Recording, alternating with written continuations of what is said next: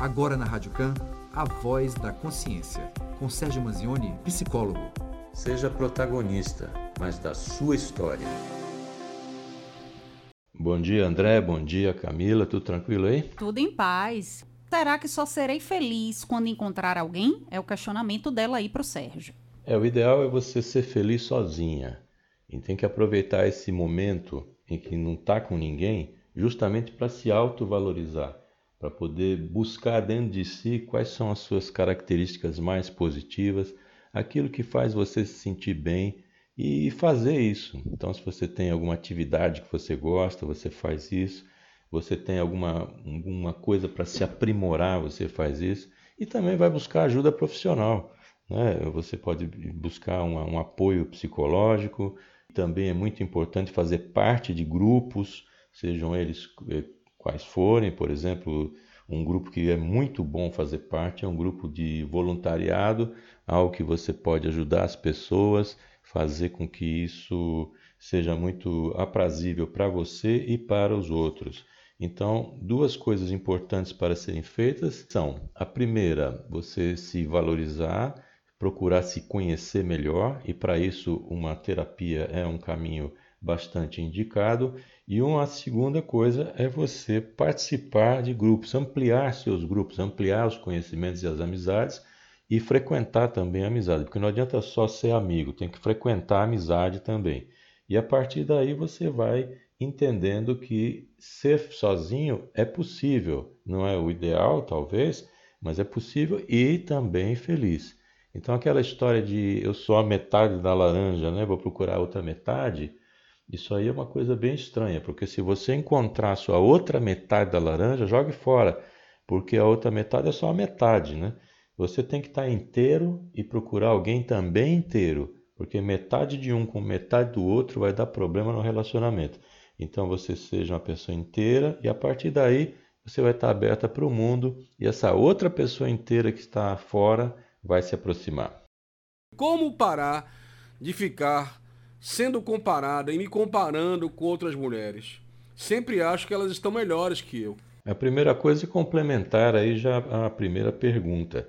É a pessoa se autovalorizar e se verificar como uma pessoa comum, né, normal. O normal é ser diferente. Essa é a realidade. Então a gente tem que aproveitar nossas diferenças para a partir daí evoluir. Então comparar-se com outra pessoa é exatamente não estar se valorizando o suficiente. Veja que em vários momentos é importante você até se comparar com outras pessoas para você poder pegar uma referência. Ou seja, você está dentro do ambiente, você vê aquelas pessoas se comportando de uma certa forma, você se compara a elas para ver se você está adequado àquele ambiente. Isso é uma coisa. Agora, se comparar, como foi a pergunta aí, que é uma comparação se estou melhor, se estou pior. Pergunta diz que a pessoa sempre acha que os outros estão melhores. Também é uma questão de insegurança, dessa imagem que está sendo vista e pior aí, a imagem que você pensa que os outros estão tendo de você. Então é preciso ajustar essa aí, a imagem que você tem, a imagem que você passa para os outros, a imagem que você pensa que os outros estão vendo e a imagem que os outros de fato estão vendo. Então, para ajustar tudo isso aí, também aqui vai minha sugestão de um acompanhamento profissional. É preciso se autoconhecer. Terapia vai bem aí. A Jandira Limos é, pergunta, na verdade. Ela diz que não sente desejo pelo namorado há um ano. Ela diz que mora com ele. E ela questiona o Sérgio: será que o relacionamento dela acabou? Não necessariamente. É preciso ver o que é que está acontecendo. Se esse desejo pelo namorado já não está o mesmo do início, e mesmo morando junto, é, pode ser que indique que essa atração física ela não está funcionando por algum motivo. Agora precisa saber qual é o motivo. Aqui pela pergunta a gente não tem mais informações, mas podem ser vários os motivos.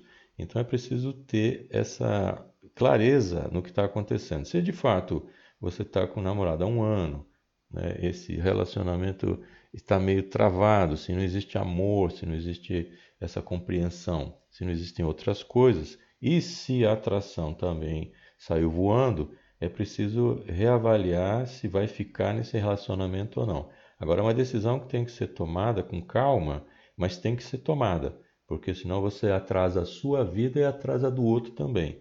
Então é preciso ver com calma isso que é que está acontecendo e também conversar. Por que não? O diálogo é uma, uma saída sempre a melhor saída, né? não é só uma saída, mas é a melhor saída é o diálogo.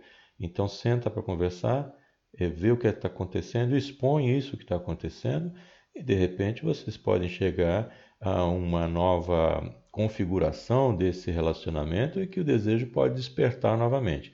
Então o diálogo aí é tudo.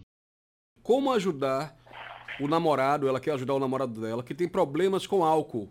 Apesar dele dizer que não tem. Ela, ela fala com ele o tempo todo, ele é alcoólatra, ela vê isso, as pessoas que estão perto veem também, mas ele não quer assumir e ela quer ajudar o namorado. O que, ela, o que ela pode fazer? Olha, o alcoolismo é alguma coisa que pode e deve ser tratada. Então, a questão é que o, o consumo de álcool ele tem uma aceitação social muito grande. A gente é bombardeado por propaganda, por todo tipo de, de situação em que se coloca o álcool como algo realmente quase que necessário, né? Então, ao mesmo tempo que o indivíduo ele pode enxergar os problemas que ele pode ter decorrente do uso e também pode ver a necessidade de parar de beber, mas também ele apresenta é, muitas motivações para continuar bebendo.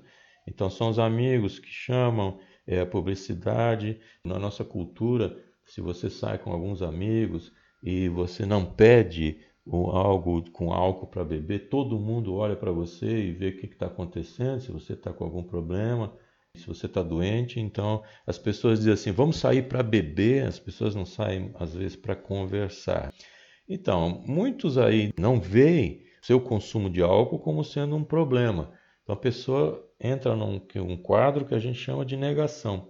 Então a pessoa nega que aquilo está acontecendo de fato essa possibilidade de ajudar esse tipo de pessoa que está negando vai depender de várias coisas. Do grau de dependência que essa pessoa já está tendo do consumo do álcool, da consciência que ela tem dos problemas que, que esse hábito está causando e também da relação de confiança estabelecida com a pessoa que está oferecendo ajuda.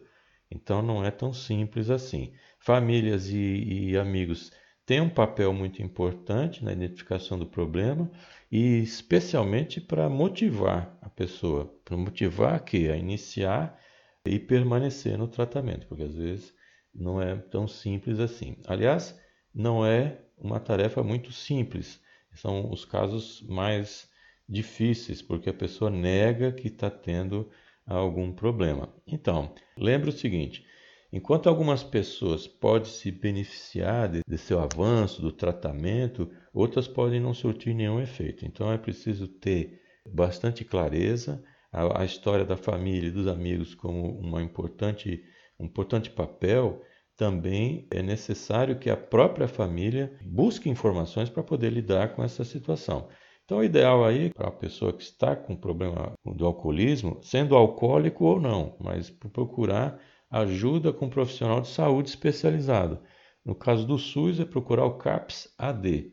CAPS AD. Esse é o ideal para que as pessoas possam é, fazer esse tratamento. Não procurar o próprio AA, os alcoólicos anônimos, que também faz um trabalho é, excepcional e talvez seja a ONG mais antiga do mundo, né, de 1935 ou 38. Então, o fundamental aí para a pessoa que fez a pergunta, né, para o ouvinte, o fundamental é fazer uma, uma aproximação com esse seu namorado de forma afetuosa e amiga, é com respeito pela pessoa. Não adianta ficar acusando ou culpando a pessoa pelo comportamento. Quanto mais você acusar, mais reforça a defesa dela e mais ela vai negar. Então é preciso assim escolher um momento adequado para conversar em que a pessoa esteja sóbria, né? E ambos que vão aí conversar estejam calmos e num lugar tranquilo. Uma segunda dica é ser objetivo, dizer que está preocupado com o consumo que a pessoa está tendo e que quer auxiliar a pessoa a procurar ajuda. Então coloca aí exemplos, situações negativas que estão ocorrendo é, em função do, do uso do álcool, né? Então veja só, só o fato de dizer que está preocupado e assegurar que a pessoa pode contar com você no processo de busca por tratamento já é extremamente valioso. Uma outra dica é você trabalhar com a motivação para a mudança.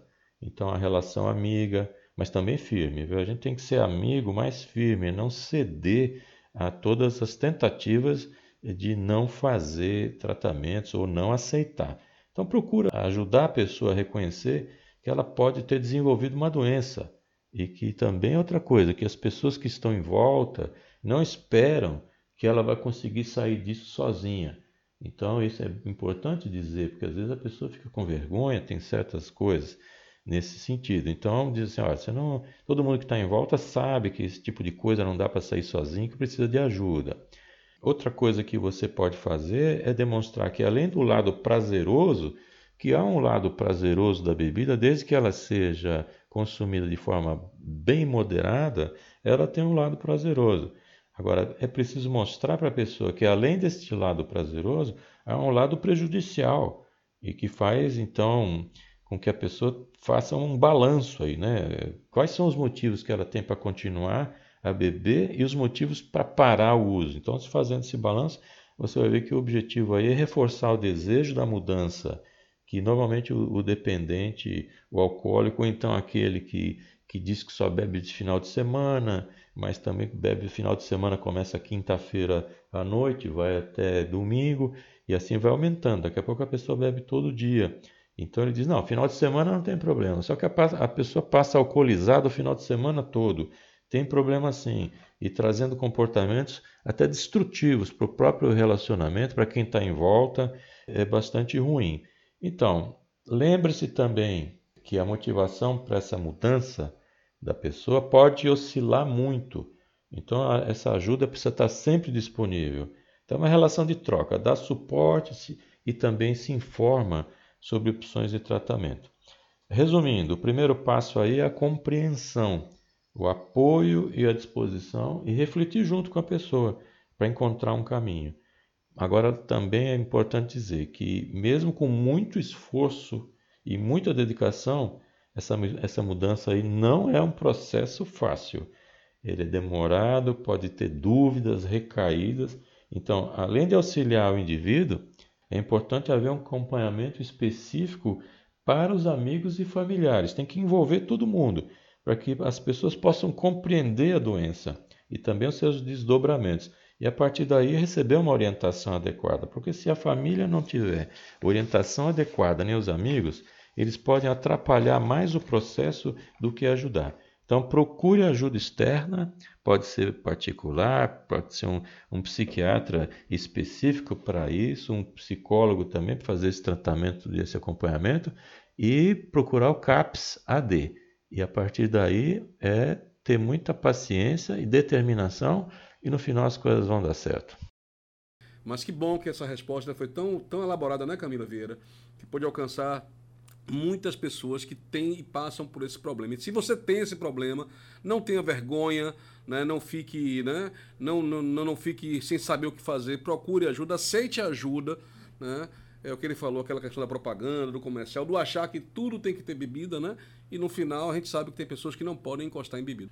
Eu fiz questão até de fazer uma resposta mais profunda no caso do alcoolismo, porque é um problema sério. A gente deve ter no Brasil hoje cerca de 9 milhões de pessoas com esse problema. Então não é pouca gente, não. É um problema grave e que é incentivado pela sociedade, uma sociedade que vive de ilusão e vive desses prazeres imediatos, ao invés de fazer uma, uma avaliação profunda dos seus problemas, fica fugindo deles através desses caminhos que são os piores possíveis. Então, a melhor coisa que fazer é enfrentar a realidade. Aqueles que querem me procurar, é só me achar aí no www.sergiomanzione.com.br. Manzione é M-A-N-Z-I-O-N-E. Ali tem uma entrada para saber das minhas coisas. Tem também um link ali para o meu livro que chama-se Viva Sem Ansiedade, que é algo também bastante interessante. E tem o podcast, que são mais de 150 temas, é, tudo, é gratuito, só o livro que não é gratuito, mas o, o resto todo é gratuito e para as pessoas poderem aproveitar. Leitura que eu recomendo, inclusive, viu? Vocês procurem o Sérgio, que é a leitura super recomendada, referendada, viu? Já faz parte da minha leitura de cabeceira. De cabeceira não, porque é leitura virtual. tá certo. Obrigado aí, até semana que vem.